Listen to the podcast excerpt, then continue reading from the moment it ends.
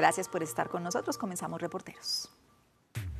Mucho se habla de los síntomas que persisten durante meses luego de padecer COVID-19 y aunque la mayoría se recupera en unas semanas, algunos se quedan con varios padecimientos, dolores de cabeza, fatiga extrema y dolores corporales. Lo llaman eh, COVID largo o síndrome post-COVID y puede afectar no solo a los pulmones, también al corazón y al cerebro. Para muchos ha sido una batalla demostrar que siguen enfermos y ahora este fenómeno se direcciona a ser un problema de salud pública un equipo de nuestros reporteros en Francia visitó a varias personas con COVID largo para tratar de entender qué es lo que pasa, mientras que los científicos franceses buscan financiación para comenzar las investigaciones.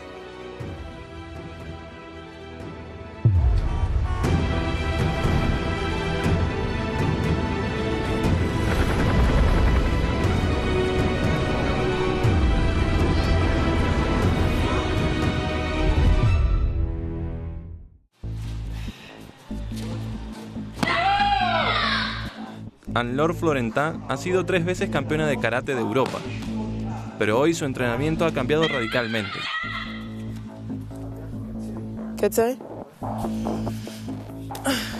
Es liviano. No es un ejercicio cardiovascular en absoluto, pero siento un salto en el ritmo cardíaco.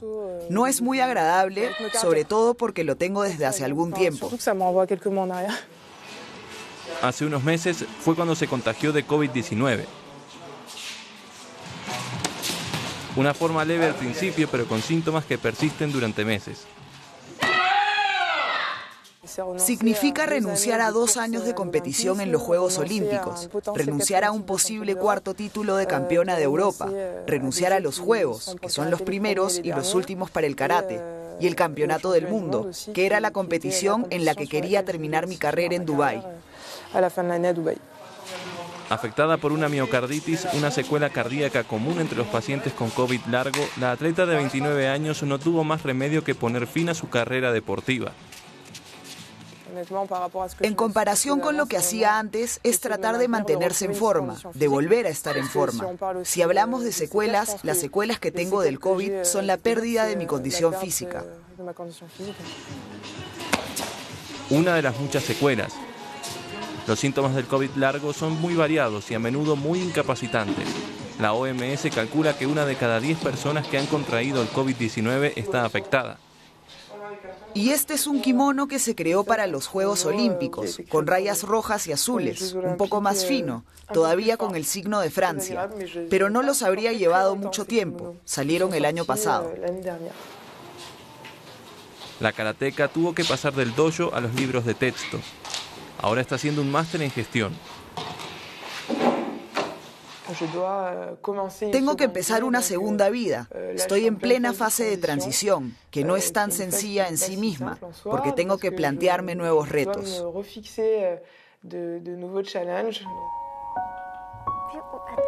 Estos cambios también afectan a los niños y adolescentes. En febrero de 2020, toda la familia Peters contrajo COVID-19. 16 meses después, nadie se ha recuperado. Para Maeli fue una pérdida de peso de 17 kilos con una hospitalización de casi tres meses. Manoa, el más incapacitado, sigue teniendo algunos síntomas. Pero lo más incapacitante es su hipersomnia y su niebla mental. Para mí va a ser la fatiga del esfuerzo. Antes sí, nunca estaba enferma. Iba al médico muy pocas veces porque realmente no lo necesitaba. Era la más sana de la familia. Para preservar sus fuerzas, los médicos le prohíben salir a pasear.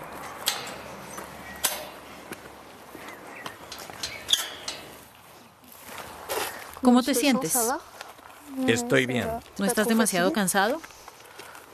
En este momento no. No. ¿Estás bien por ahora?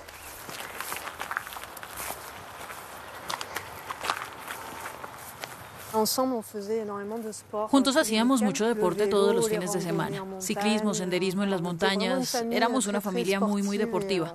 La actividad era muy importante para nosotros. Salimos a pasear de vez en cuando, pero nunca durante mucho tiempo, 10 o 15 minutos. No podemos hacerlo todos los días y eso es todo lo que podemos hacer. Me quedo sin aliento rápidamente. Y la fatiga dura varios días o incluso semanas. ¿Duermes todo el día?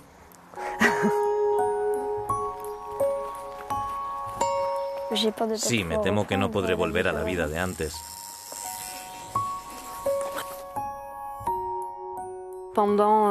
Durante 14 meses no pude ocuparme de la casa en absoluto. No podía cocinar. Si quería preparar la comida, la preparaba durante cinco minutos, volvía a la cama durante media hora y volvía a cocinar durante cinco minutos. Los niños tuvieron que ayudarme mucho. Manoa alterna la modalidad presencial adaptada en el colegio con licencias completas por enfermedad. Hoy su profesora de inglés viaja para su lección semanal en casa. Es complicado ya que Manoa está enfermo. What time do you wake up in the morning? What time did you wake up in the morning? I wake up At what time? Seven, eight, La concentración estaba bien, pero si hacemos día tras día sin descanso, estaré menos concentrado. euh. La fatiga intensa y la falta de concentración son síntomas muy comunes del COVID pediátrico de larga duración. Manoa duerme a veces hasta 21 horas al día. Par exemple, en maths, Por ejemplo, en matemáticas me cuesta más visualizar en mi cabeza los cálculos. Tengo que sur les contar con los dedos. ¿Qué es lo que más extrañas? Los amigos.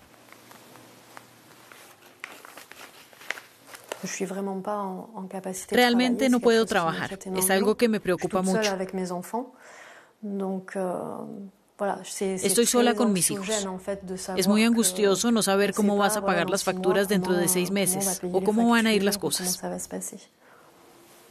Estos temores se ven reforzados por la falta de atención médica. Todavía hay muchos médicos que piensan que es totalmente psicológico. Tengo una sensación de rabia, de no ser escuchada por la comunidad médica. Veo que cambia un poco para los adultos, veo que para los niños no cambia nada. A los médicos les suelen compartir los últimos estudios que acaban de publicarse.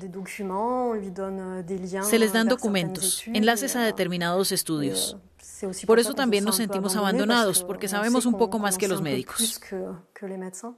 Tras varios meses sin un diagnóstico, fue la profesora Salmon Seron quien confirmó a Karim que efectivamente se trataba de COVID largo. La infectóloga ha abierto una de las pocas consultas dedicadas en Francia. Muchos de mis colegas no creían en el COVID largo. Incluso pensaban que nos estábamos inventando una patología, que el COVID largo era como todos los síndromes de fatiga crónica postinfecciosa. Y ahora hemos demostrado que realmente, en cierto número de casos, no despreciable, el virus de hecho puede persistir. Y mientras la infectóloga lucha por encontrar financiación para sus estudios en Francia, los británicos recurren a su experiencia. Los británicos me han pedido que forme parte del comité de expertos que distribuye los 20 millones de euros para el COVID largo. Los franceses están invitados a formar parte de estos comités. Esto significa que se nos reconoce por las publicaciones que hemos hecho y cuando proponemos proyectos, pues no. En Francia, la dotación para la investigación sobre el COVID largo es de solo 2,2 millones de euros, casi 10 veces menos que la de los vecinos británicos. Fondos que podrían utilizarse para comprender las múltiples formas de la enfermedad. Es el caso del COVID-PIMS, un síndrome violento que ha afectado a unos 600 niños en Francia. En este pequeño pueblo del sur de Francia ha comenzado la batalla por el reconocimiento. Estaba realmente cansada del hospital. Quería volver a ver a mi familia. No quería hacer nada. Emma tiene 7 años. La enfermedad atacó sus órganos vitales y la envió a cuidados intensivos. Hoy la niña está en remisión. Ahora casi he vuelto a la normalidad. Bueno, casi, no del todo. Presque, on va dire. Pas tout à fait, quoi. Todavía me quedan algunas secuelas. Me duelen un poco las piernas. Caminar 10 minutos me duele. Tengo que subirme a la silla de ruedas. No me gusta y me gustaría que todo volviera a ser como antes. Cuando me recupere haré una gran fiesta. Para Marie, la madre de Emma, la conciencia sobre esta enfermedad poco conocida, que comienza aproximadamente un mes después del contagio por COVID, se ha convertido en una prioridad.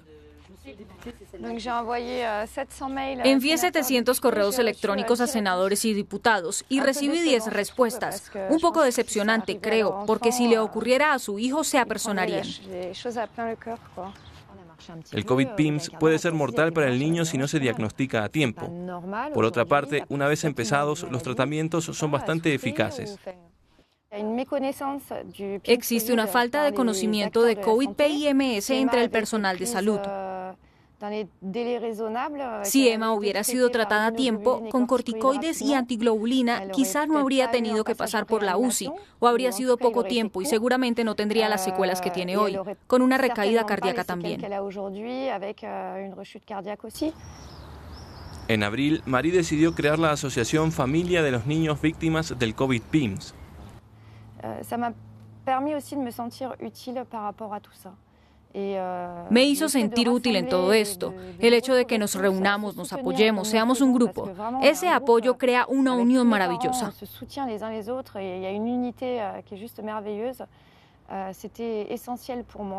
Al día siguiente, por primera vez, Marie y Emma se encuentran con un diputado. Siento nervios. No te preocupes, es muy agradable. La propia Patricia Mirail lleva mucho tiempo padeciendo COVID largo. He venido solo por esta princesa. Hola, ¿todo bien? Sí. Hola, ¿usted es Marie? Sí. Tienes una mamá súper. Sí. Tu mamá me escribió para que leyera lo que te pasó. Y pensé que no es posible que se permita que los niños sufran tanto como los adultos. Realmente me molestó. Por eso quería estar aquí hoy. Porque creo que eres una niña muy, muy fuerte. Y este testimonio es importante para todas las demás personas que piensan que no existe. El objetivo de la reunión para Marie es mejorar el seguimiento médico de los COVID-PIMS y los COVID largos pediátricos. Es una cita por aquí, otra por allá. No hay ningún seguimiento entre los médicos generales, los cardiólogos. Los padres solicitan las pruebas. Son ellos los que tienen que pedir las pruebas para sus hijos. Le pedí al director del ARS que creara la misma unidad, pero para niños. Tenemos que avanzar para que la gente solo tenga que ir una vez a hacer el diagnóstico. Desde esta grabación, María ha tenido una reunión con la Superintendencia de la Salud. Ahora participa con el grupo de trabajo COVID-PIMS.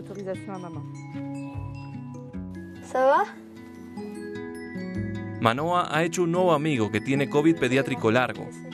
Sus exámenes fueron revisados por un especialista que pudo confirmar el origen cerebral de sus síntomas. La familia finalmente recibe un diagnóstico. Hoy, por supuesto, dejé mi carrera, pero hay una cosa que es más importante que el deporte, y es la salud. En cuanto a Anne-Laure Florentin, tras naufragar, continúa su reconstrucción.